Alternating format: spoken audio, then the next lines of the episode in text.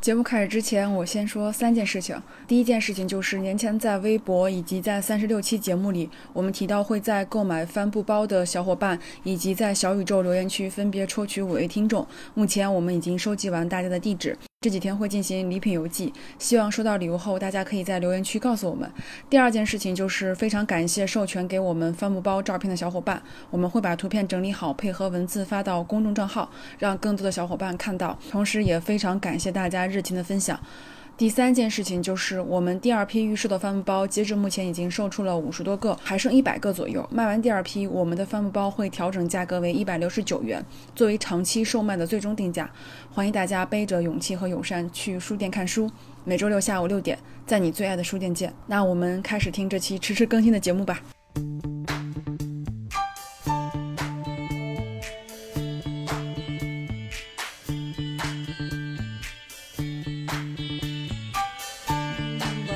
大家好，欢迎你来到宇宙乘客。我们是一档跨国录制的节目，我是主播 MT，现在是西班牙时间下午五点。大家好，我是主播小姨，现在是北京时间晚上十二点。我们刚刚录制完成了第一期《能量飞船》，是宇宙乘客的付费播客，讨论丰富的人生发展可能性，提供更多的世界行为模范。我们第一期节目已经上线，主题是。主播怎么听播客，以及我们对二零二零年中文播客发展的思考。其中，我们每个人都推荐了自己常听的播客以及推荐的理由，并分享了自己听播客的时候应该怎么样选取内容的经验。欢迎在爱发电平台付费开启收听权限，也感谢杰克混沌在爱发电平台发电了观测员，是我们的第一位发电听友，感谢你的支持。这期节目，我们首先跟大家说一下，我们现在在做这个付费播客。那第二件事就是跟大家解释一下。为什么我们的节目没有上线？我在年前的时候就在微博上说了，我说这期节目已经剪好啦，然后没几天就可以发了。结果在过完年以后，我发现不不行，然后赶紧再跟大家解释一下，我说这期节目是因为某些个别的原因，所以导致没有上线。所以你听到这期节目是我们现在补录的一期，呃，因为那期节目，我现在其实可以跟大家分享一下，这期节目我们是跟艾杰西呃一起录的一期分享。节目，但是我们没有考虑到，就是一个呃美国人在中国各个平台注册账号的时候能那么困难。他作为一个美国人，他在去注册账号的时候需要护照，也因为是一些内容平台，所以他需要验证。那这个验证可能二到三天，然后加上春节假期期间可能没有人上班，所以他这个认证就非常的麻烦。我们也是知道了，说我们在国内想传一个播客，比如说我今天录好了，然后今天晚上上传之后。我就可以让大家听到了，但是对于外国人来说，呃，没有这么简单。这个也是我们没有预料到的，所以说，呃，这期节目没有迟迟上线，也是因为这个原因。大家应该会在月底能听到这期节目，然后希望大家可以呃耐心等待一下。这期节目我们就跟大家呃聊聊，然后。聊聊什么呢？二月份之所以没有更新的原因，是因为我们已经录了两期。第一期是请他来做我们的嘉宾，第二期是我们去他的节目做嘉宾。这两期都卡在电脑里，都剪好了，文案也写好了，但是就是发不出来。我们刚才聊的第一期《能量飞船》，其实是用方法论的一种方法。因为我们平时听播客的时候，大部分是介绍我们看过的书，很有很多人说啊，我跟着你们来看书。但是我在想，我们推荐的书有的时候并不适合你现在去看，因为它并不符合你现在的心境。我们两个将刚才在能量飞船里面更多的分享是如何在当前的阶段寻找到自己所需要的书。这部分的话题其实跟自己大量主动的去搜索吸引自己的关键词是比较关键的，而不是要用被。算法妥协，算法首页推荐的什么东西，大家就去听什么东西，固然是开拓视野的一种好方法，但是不知不觉中也会让我们丧失了自己主动去搜索自己感兴趣内容的能力。其实我觉得系统给你推什么，这个很像抖音里面那些，呃，你在不停刷不停刷，然后你越刷，然后系统给你推荐越准的一种状态，就是你觉得你在听的时候，哎呦，反正。我就听一下呗，可能会开拓眼界，可能会怎么怎么着。但是你听完以后，可能对你自己没有任何的沉淀。你有的时候觉得听着听着还挺无聊的，你就关掉了。所以我们更多的想去分享一些，就是怎样去选取你喜欢的事情。恭喜我们的听友琪琪和他的朋友创建了新播客《开枪解闷儿》，他们聊了聊自己是怎么成为女权主义者的心路历程，而且采访逻辑很清晰，show notes 里面的介绍也写得非常好。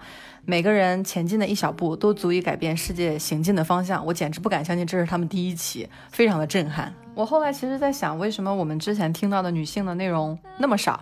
女性书写的书籍，呃，拍摄的电影，你去看一看主流媒体的平台的评分都非常的糟糕。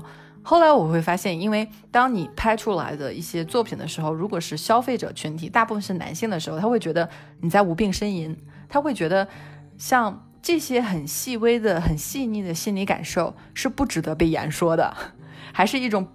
表面的英雄主义更值得夸赞。前一段时间我给你推荐了一首歌，然后你把歌词传给我，说这你说这首歌词是不对的，这首是无就是恋爱脑的一种歌词，这个还挺出乎我的意料的。因为我觉得你以前就会说，哎呀你太大惊小怪了，或者说你太过激了。但是我现在会觉得，我从你的眼睛里面看到了一些我都看漏的这些东内容。很多时候，比如说咱们俩在聊天的时候。我很多东西其实我是没有想到那一层的，但是你就会提醒我说，就是你会更深刻，或者是你会比我了解的很往前。大部分都是觉得，就是你永远都会比我在前面一步，然后你会让我觉得这个事情并没有我想的那么简单。我有的时候真的想的很表面，包括有的时候也想不到这件事情会涉及到对女性的侮辱，或者是说对女性的看清。是你告诉我，我才觉得哦，这件事情原来。他是这个意思，就是我觉得很多事情也是在你在引领我，只不过就是说我擅长的是一些歌曲，或者是我擅长的是一些设计。那当你去跟我说这些事情的时候，我可能就会懂得就会比你多一点。国内现在很多情啊爱的歌曲，有的明星真的唱的很好听，但是你去深扒他的歌词的时候，你就会发现，真的是充满了对女性的一种怎么说奴役，或者是。把女性唱的非常非常的需要男人啊，需要怎样？就是他会唱的很不好，你会觉得这个歌词跟屎一样。但是他这个歌的旋律的确是蛮好听的。也就是说，他为了对上这个旋律，可能真的是什么都敢写。为了押韵，真的是什么都敢写。但是我觉得这个东西可能跟作词人他的一些想法有关系。包括大家其实有认真看一些作词人的时候，其实都是男性嘛。比如说。我非常喜欢李宗盛，但是大家听一下他李宗盛早期的作品，不，当然李宗盛现在也没有一些新的作品，你就看他听一下李宗盛。早些年创作那些歌曲真的非常好听，但是你再去深扒他那些歌词的时候，就还挺生气的，因为完全就是一个男权的视角，然后完完全是一个男人的视角，然后对女性的这种描述，包括对女性的这种感受，我觉得放在现在这个社会里面，我都觉得真的是有点非常男权社会的产物了。所以这个事情他没有办法说。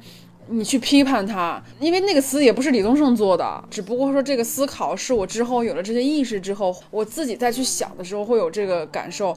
有的时候我听一些英文歌词的时候，我觉得啊这首歌好好听啊，但是我会真的会去看歌词，因为我想知道他说的是什么，表达的是什么内容。我不想说这个歌曲很好听，但是它的歌词是一个。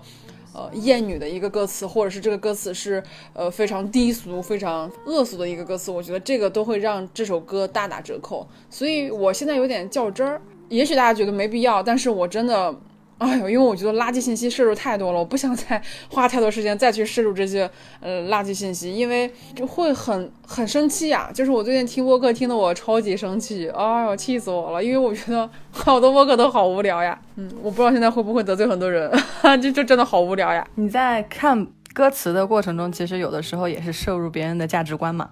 那别人的价值观其实就出现了一个话语权的一种强势，我会觉得话语权的强势就出现于上次我们聊到的什么叫做脱口秀那件事情，就是你会发现天然的定义权其实是后面会带来很多的延展的解释，比如他说这件事就应该这样去做，录一个播客的声音就应该是这样。我想跟你分享的一个事情是，就是最近在听了一个 Out China，就是讲 LGBT 的嘛。然后我会发现，我之前从来没有听过这样的声音，就是女孩和女孩，他们两个结婚，他们两个是在新加坡即将要结婚，这种事情在主流媒体上其实非常难听到。我后来想，我们。在接受信息的时候，是不是很大一部分我们接受的信息都是已经被筛选过了？我们接接受的信息，第一就是被这个平台筛选过了，第二就是被大众的喜好给筛选过了。这个节目符合现在呃热点话题等等等等等等，所以当他们被推过来的时候，告诉你的时候，你可能觉得，哎呀，我我。我听这个事情，听听吧，反正我现在闲着也没事干，我现在在打扫房间，我现在在散步，然后我就随便听听吧。但是对我来说，我不是的，就是播客，然后阅读跟电影，我觉得都是一码事儿。我没有办法说，哦，读书我要挑好书，我要挑自己喜欢的书，然后听播客就随便听听，我没有办法把一个播客随便听听。我每次听播客，我都会很认真的去听对方的一些呃言论思想。但是在我最近就是听一些系统筛选后，或者是主动推向我面前播客的时候，我真的就会非常生气，就是因为我觉得有的时候我是冲着这个人，就是听。冲着这个主播这个人去听他讲的这些事情，但是聊着聊着，我觉得就觉得好无聊，聊的内容也很无聊，然后我也不知道听完这个播客要获得什么，就是他除了陪了我这段时间之外，我还能怎样呢？这个就相当于我我花了很长时间，比如说一个小时或者至少要半个小时时间，其实我是可以看很多页书的，但是我会选择我相信他，然后我选择听这个播客，然后我就发现我好像越听越生气，是因为我。我对他的期待不是这样的，我希望能够获取一个更好的一个一一个一个沟通，但是我没有，所以这是一个非常个人化的。但是比如说这个播客对我来说，我觉得非常糟糕，但是可能这个播客对其他来说让他学到这些东西，所以这个是一个很个人的表达，并不代表说我不喜欢的这些播客或者让我生气的播客不好。所以我我觉得要在这里解释一下，这也是为什么说做了一年播客，我觉得。很让我不能真实的做自己的一个原因，就是我一旦说一些不好的事情，或者是我一旦分享我个人的喜好的时候，我都要跟大家解释说这是属于我个人的喜好，就是为了避免让听众。认为我又去批评别人，或是我去否定别人，我觉得这个好累。包括到现在还有人告诉我们，你们语速太快了。但是大家知不知道，我们做了一年播客，这个语速已经是跟日常是完全两种语速，就是我们在日常生活中说话更快。就是我们就觉得做这个播客，就还有的时候我们尽量的去做真实的自己，但是这个真实的自己并不能。取悦所有人，因为大众的标准不是这样的。大众的标准可能是要有一个合适的语速，要有一个呃温和的一个话题，然后要有一个非常让大家都接受的一个话题。不管这个话题女生听了呃能接受，男性听了也能接受，就是我们要照顾所有人。但是我们做不到，我们不是神仙。就是我们一方面要降低自己的语速，一方面要找适合男女都能听的话题，这太难了。就是。怎么能取悦所有人？所以干脆就把自己的喜好说出来，管他呢，反正这就是我个人感受。我现在有在主动的去选择我自己想听的东西，我自己想看的书，然后尽量把把在播客上花的大部分时间要再去减缩一下，然后把更多的时间花在我想看的书上面，我想看的视频上面，我想看的电影上面。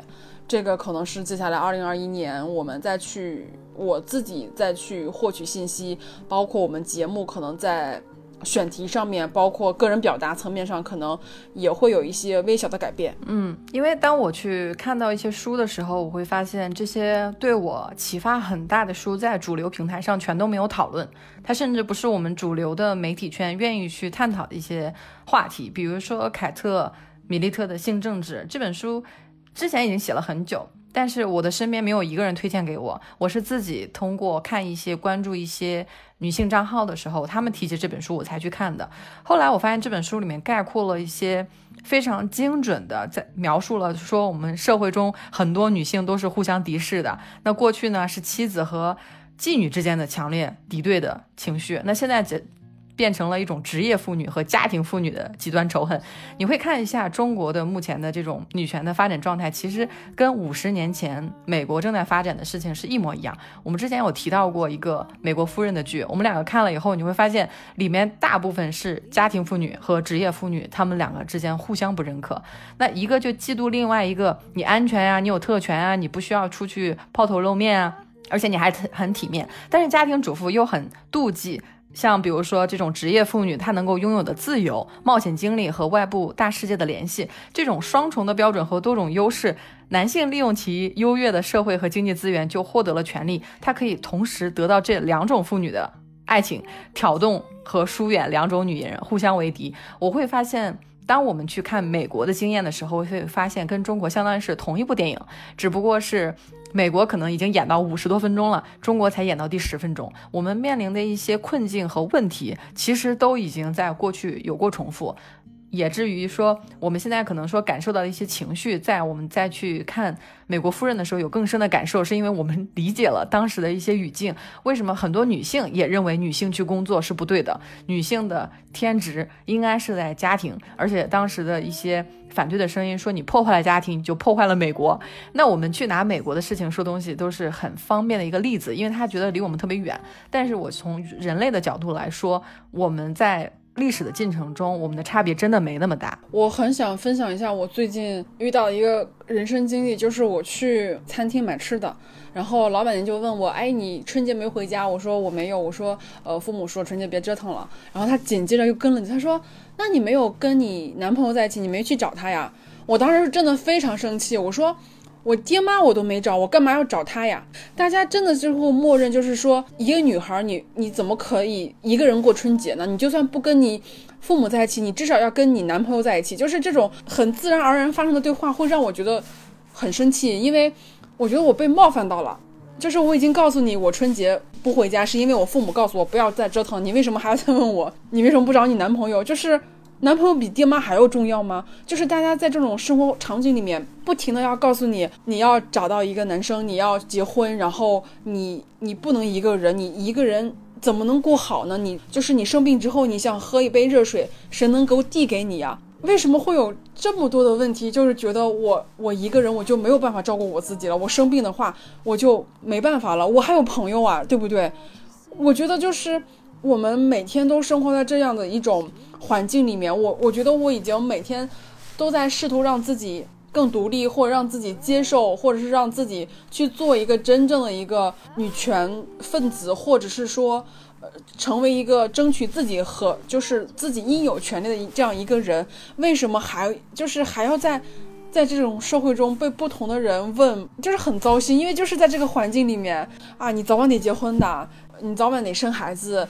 晚要不如早要，就是我每次跟他们说这个事情，他们都会默认为我是一个呃不婚主义者，或者说我是一个不育主义者，不是这样的。我对婚姻没有仇恨，我对孩子也没有仇恨，我就是不想在这个阶段去做这件事情，就是这没有错，这不代表我我否定这件事情，或者是我。我让所有人都不做这件事情，这是一个很私人化，但是我的确是在生活中被不同的人去这样问，哇，莫名其妙会生气，但是也没有办法。我本来想给你介绍一个朋友，就是他，我觉得他的人生经历非常的有趣，而且还跟你住在同一个城市，但是他就会会非常明显的就是说。啊，我最近很忙，然后呢，女性独立、自尊、自爱，我非常赞成。但是我希望你能够敞开心扉，找到一个对的人。我当时看到这句话，我就不知道怎么回了。就是女性的价值还体现于你能不能找到一个男人，你可不可爱，你究竟能不能让另外一个男人来认可你，取决于这个女性的价值。我前一段时间我有一个搜了一个，我就想去找一些案例嘛，我说我想推荐一些女作家。后来女作家 Google 的自动的后面的后缀联想词是自杀，那我说行吧，那我去搜一下女飞行家，我看看这个有多少女飞行家失踪。那行吧，我就是说我搜一下女教授有多少女教授未婚，就是他所有的你会发现在一些高薪的高知的领域里面，女性的占比就通通的非常非常难，就包括大部分在家里面做菜的是女性吧，但是中国十大名厨九位是男性。只有一位是女性，她在所有的行业里面，包括程序员这个行业，一开始也是二战以后有很多女性在这个行业里面。你的各个语言之间，它其实是很包容的。比如说，你各个语言之间，你可以有一些呃互换啊，或者是一些啊兼容。但是后来从二战上退回来的那些士兵，就开始把这种高职业、高教育的这些职业占据己有以后，你会发现各个语言就发生了非常。强烈的偏差就会有的工程师会争论什么语言是最好的语言。那当时我们在看这些争论的时候，其实都有考虑过，说这个行业之前是什么样子的，为什么那些女性没有出现？那事事实情况下，所有的高薪职业里面，包括就像投资人里面，也只有百分之十是女性，在飞行员里面只有百分之二三是女性。而且我有一个朋友就是在西班牙，他说。他是一个摄影师，但是他干了十年，他突然不想干了，他就贷了一笔款去学飞行，他要去当商业驾驶的飞机飞行员。我当时在跟他聊的时候，我说：“你为什么觉得你干了十年摄影师，然后突然就想去干飞行员？”他就说：“我想干什么干什么呀。”他说：“我的就是这个，就是一方面收入也很高，再说我当了十年的摄影师，我就算不用我这个。”工作经验，我也可以在飞行员的这个行业里面去做出一些番事情。那在这个过程中，我看到了两点，一个是男生天就是这种自信，就是没有人拦着他，没有人说你疯了吧，你干了十年摄影师，现在你去当飞行员，你你浪费了你过去的工作经验，没有人这样说他。第二是他能够有良好的社会接待。的一个信用，就是他去借贷的时候，他作为一个摄影师，他的账单他非常非常轻松的就借到了大笔的款项，支付他飞行学校的学费。我当时去问的时候，他是我认识的所有朋友里面第一个在考飞行员的朋友。那这个事情完全就对我的冲击是非常大的，因为我去跟一些女孩子聊天的时候，我的很多女朋友她因为已经博士毕业了，她们也找到了工作，每次跟我聊天的时候还是说我读的书不多，我不理解，我不明白。我说你为什么每次说话的时候都要用 I don't know 来开头呢？就是我不知道来开头呢？你说你这样说话的时候，你会降低别人对你的观点的一个信任程度啊。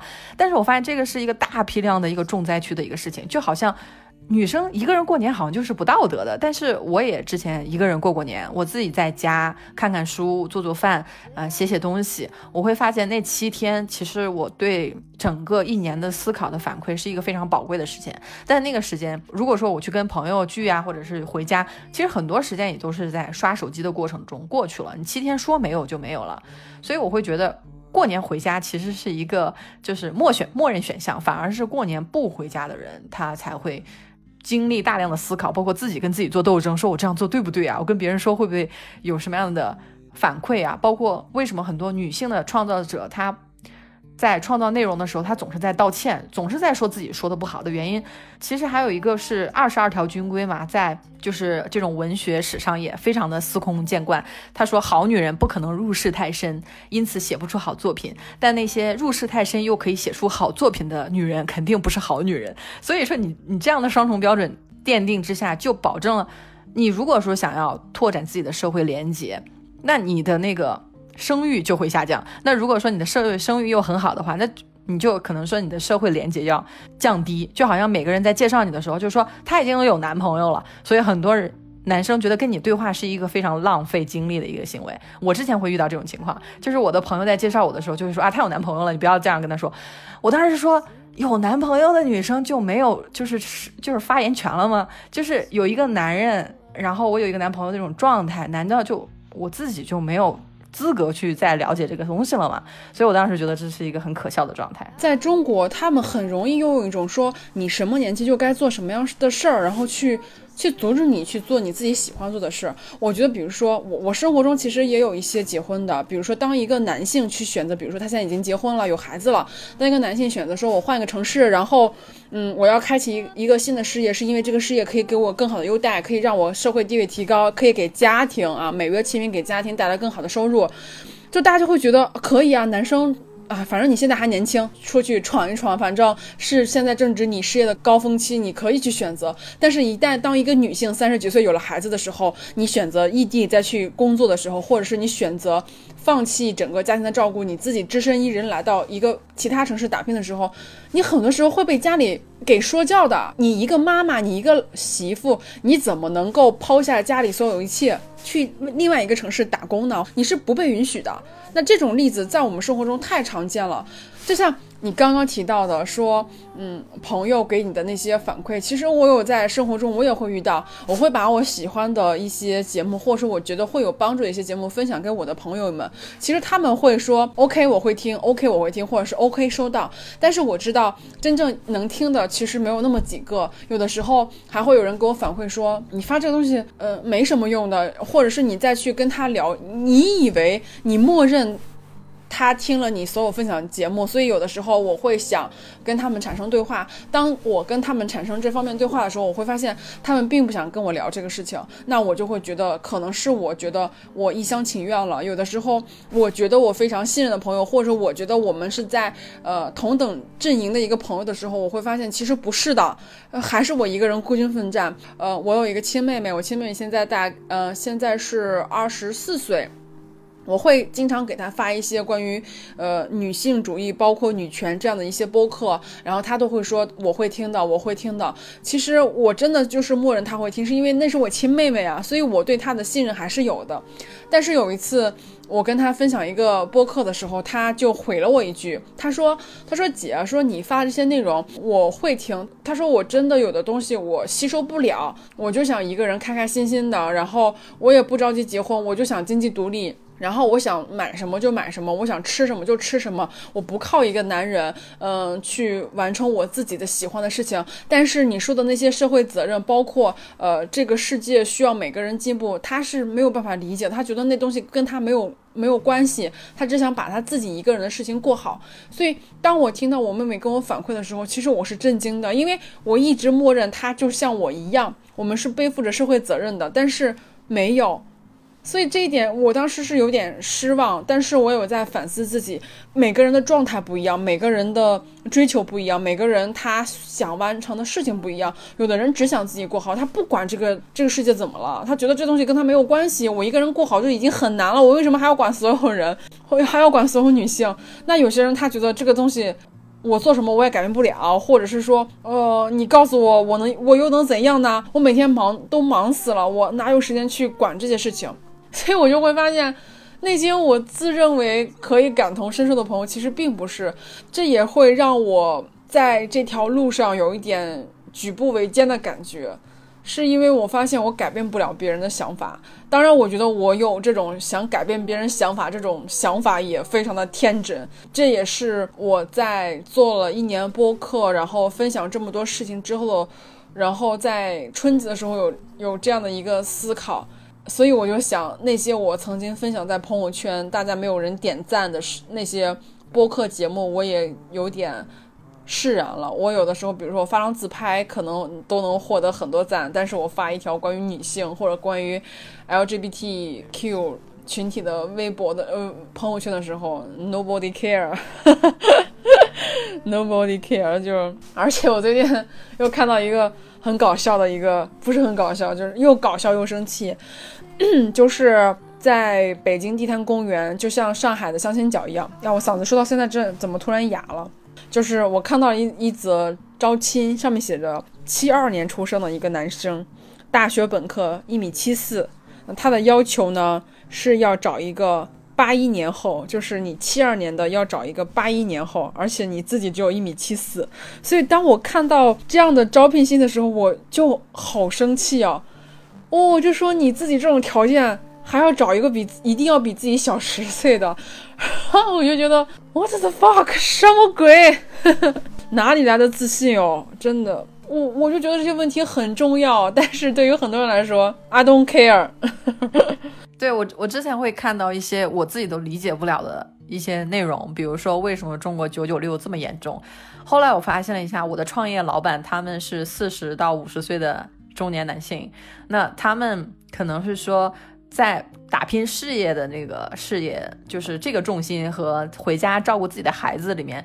就是分担育儿的这个工作上面，他们选择了前者，因为他们觉得创业更有意思。那我们两个小窗之前也聊过，就是我们换了几家公司以后，都会发现有这样的一个问题，就是九九六非常严重的情况下，女性自己育儿的压力就会越来越重大。就我们表面上看九九六好像是一个拼搏的事情，它是一个单线程的事情，但是男性他在公司上网冲浪的时候，很多育儿的压力就会。单方面的给到女性，单方面的给到女性的其中一个原因，还是因为男性认为做家务是一个非常没有成就感的事情，或者是给小孩换尿布。但我相信我们从小也没有接受过这种育儿的训练，我们对于很多比如说孩子哭闹这些信息，我们都不太清楚。身为女性的话，我们在各个平台也没有收接收到这样的信息，就导致。你可能是二十多岁以后突然面对这样的一个事实，就是好像所有的女性都要结婚生子的时候，你才会发出一个疑问，就是有没有另外一种生活的可能性的存在？那在这种情况下，很多。个例和其他的生活可能性其实是不会走到你的面前的，他他们的声音甚至是会被屏蔽掉，甚至会在过年前莫名消失掉。其实要培养自己主动去搜索的一个技能，甚至是主动的扩大自己搜搜索图谱的一种能力。那这怎么样学会科学上网是每个人就是现在为止，在这种大量的信息的一种免费信息拥到你前面的时候，你要有能拒绝的能力，你要能够有自己筛选的时间，就是把所有的呃时间都排在免费的内容的时候，你会发现。渐渐的，这些思考的一些任务就被别人的一些言说取消掉了。那其实我认为，没有任何一档播客可以取代你自己去思考和阅读的时间。就这个时间，还是要自己给自己留下来的。就是我，因为我自己也会看一些短视频，或者是听一些播客。你听到那些成功人士在跟你讲他的生活的时候，你的确能够获得这种快感。但是然后呢？因为他的生活不代表你的生活，你听了之后，你是获得了短暂的愉悦感，你好像跟他一样，跟他过了一天。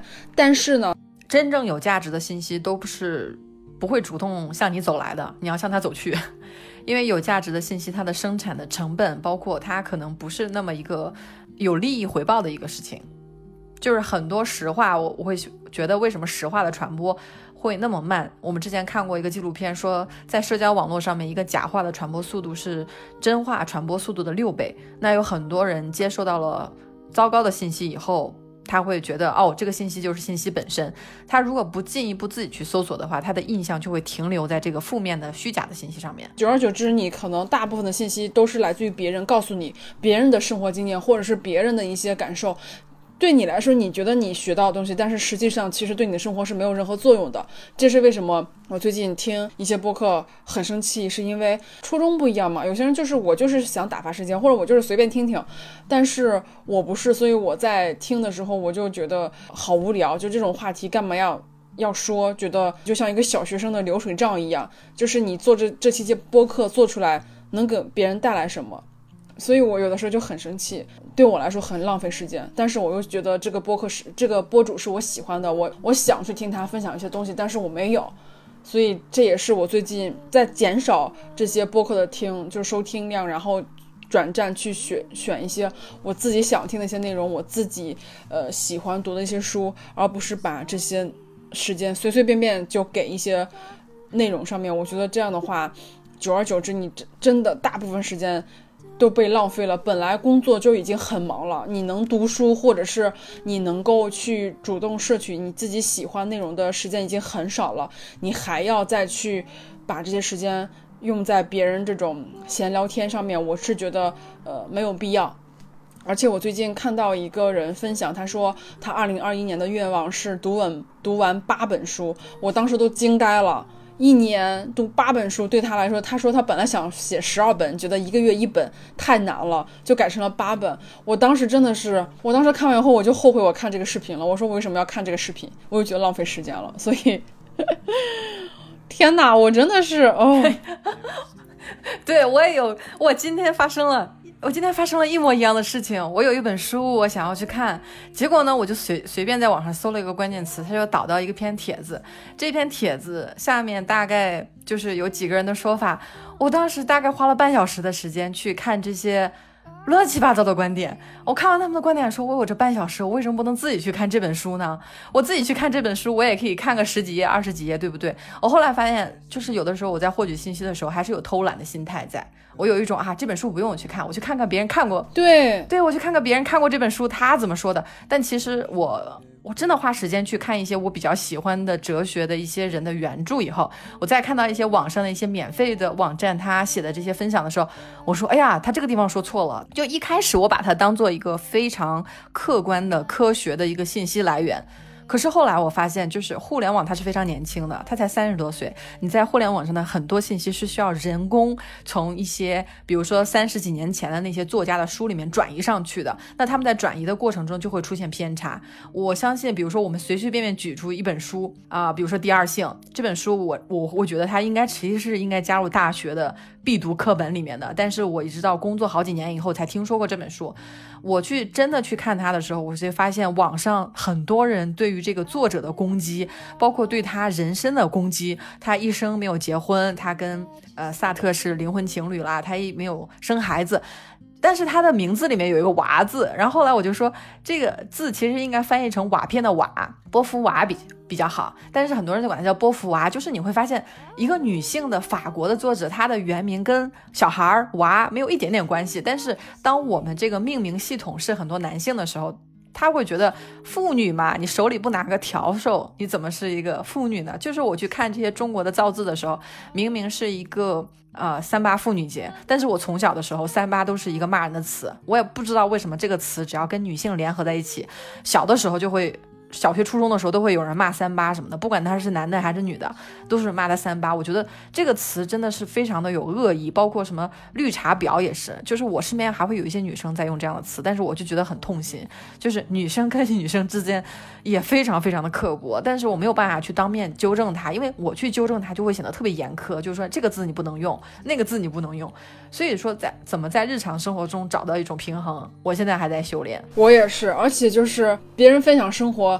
能让你长见识，或者是能让你怎样，那都是别人的生活，是没有办法提升你自己生活的。就是你自己想要过自己的生活，或者是你想要达到自己的目标，你是需要自己去主动去学习，或者主动去提升的，不是说听听别人讲，就是你就快乐快乐脑子。这个东西就真的，它是会让你有一种就是感觉，就是说，哎呀，我听了这节目，我觉得我跟他一样了，或者是说我好开心。那然后呢？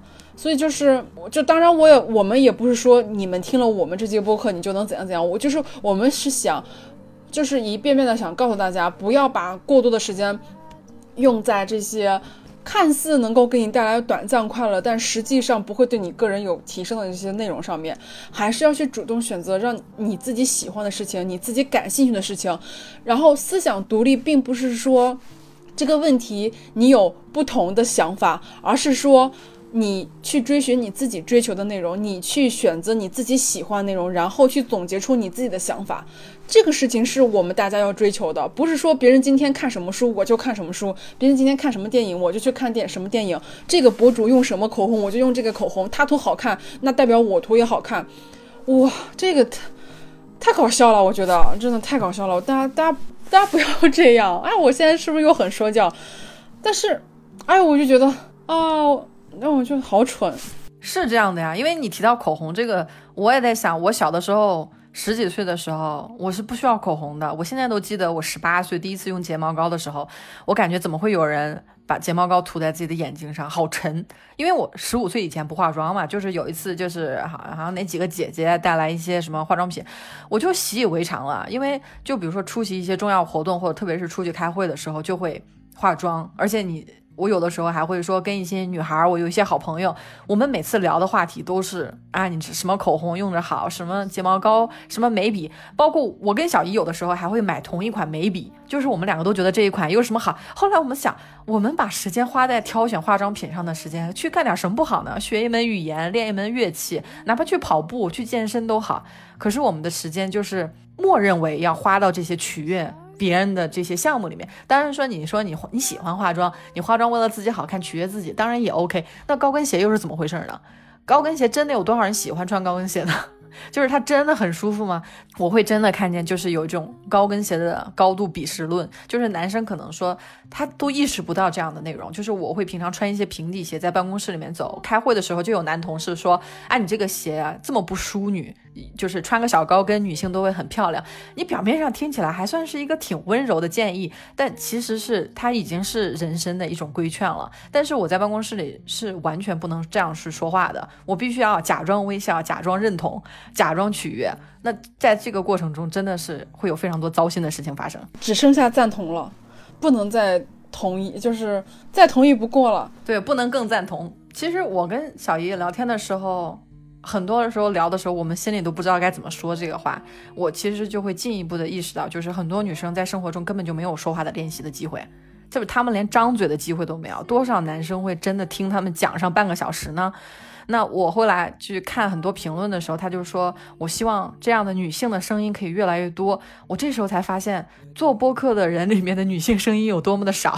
是这样的，就是大家可以，我是不是上期节目已经提到过？我说大家可以看一下，现在各大平台推的节目里面，百分之九十都是男性做的吧。我们就是生活在一个被所有男性信息围绕的一个环境里面，话语权都是属于他们的。我们真的很少，而且就是有的时候我们说，就因为我们人说的人少，那你可能更被别人注意得到，然后就会被别人纠错。我已经看到不止一个网络男的 QL 在微博上面公开问女权这件事情，他就会说：“你们见过什么样的女权？大家来说一下。”就是他会把这件事情当成一种猎奇，或者当成一种，嗯，收集信息。他为什么要搜这个东西？他为什么要说这个事情？就是因为，因为他觉得为什么会这样？为什么现在这么多是吧？女权，然后所以他会问大家的意见。然后你看那个。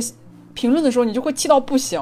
里面有人说我们把男生一棒打死，你们现在已经有了很大的发言权，你们现在已经可以做你自己想做的事情。你怎么，你们怎么还有这么多毛病，还有这么多事情？你就不要搞事情嘛。就是其实我们并没有，我们要的只是一个权利的平等。我们并没有说要获取比男性更多的权利，要获取比男性更重要的地位。我们要的就只是跟他们有要有一样的权利。他们觉得我们做太多了。Too much，但是我们就这样了，还得不到任何的公平对待或者是平等对话。我也在很早之前就跟跟大家聊过，我说跟两个男生出去吃饭，没有我发言的机会，他们就根本不给我发言的机会。我说话，他都连看我都不看我一眼。所以这个事情不仅要说，而且要经常说。我希望听到的女性可以自己想象一下，你从小到大是怎么过来的。我是生活在一个很开放的一个家庭里面，我们家不重男轻女，我奶奶也是一个非常，就是是一个非常在家里非常有地位的一个女性。我爷爷觉得她没有女人的样子，然后又抽烟又喝酒，然后性格又很泼辣，我爷爷就受不了，然后我爷爷就选择自己一个人搬出去了。但是我奶奶是在家里的，所以就是我从小就是在这种女性说了算的一个家庭里面，我是我默认为做饭就是爸爸该做，因为我们家都是男人做饭呀。就是我不知道，我我是长大以后才发现，原来是很多家庭都是女性做饭。就是我在这种家庭里面，我算是一个幸存者，或者说我是一个幸运的孩子。但是有多少女生，她从小不是这样被对待的？所以，我我真的觉得这不是一件小的事情。大家去看一下你周边那些人，包括你现在所处的环境里面，你每天每时每刻都会被别人质问：你怎么还没有男朋友啊？你怎么还没结婚？你怎么还不要孩子呀？你早晚不是得要吗？为什么呀？就是。为什么女生就要被这样评判？男生就是怎么着都行，反正他哪个阶段做什么事情都有合理的要求，女生都没有。女生好像就是结婚生孩子，找一个有钱人，你就完成你这一辈子的使命了啊。就这么着吧，今天今天就聊到这儿吧。我觉得，哦，我最后要推荐一个，既然我们有女女性的创作者已经在做自己的播客，我们就可以互相推荐。我推荐一个有点田园这档播客推出的一百四十七期，我听了两遍，而且还给小一发了。就是你怎么会成为这样的不婚主义者？那它里面的案例就是有结婚的，有离婚的，也有从来就开始说我不想结婚的。到三十五岁自己买房交房贷的一个女性，我其实觉得特别受启发。但是我身边我没有看到任何一个人推荐过这档播客，而且我也是自己找找到的。所以我觉得在自己根据关键词去搜索的过程中，你可能说即使在生活中找不到一些很能够理解的，但是毕竟我们还有互联网的这个平台在，就是在保持自己的精力允许的情况下去扩大一些自己的视野，去听听不同的女性声音。去支持女性的声音，这就是我们能做的。你的关注其实会有一点作用。你要用自己的声音，用自己的耳朵去投票嘛。如果有一些播客不尊重女性，你就可以不听。我觉得这是一个小透明也是可以做到的事情，不是说你要成为什么大号以后你才会有决定推广资源的时候你才去做的事情，而是说你在。把自己当做标尺，他们说的这个话能不能过你的关？如果不不过你的关，你就不要去分享它。你会去寻找那些能够说出你内心声音的那些事情，然后去支持他们。那感谢你的收听，我们本期宇宙乘客就录到这里，下期再见。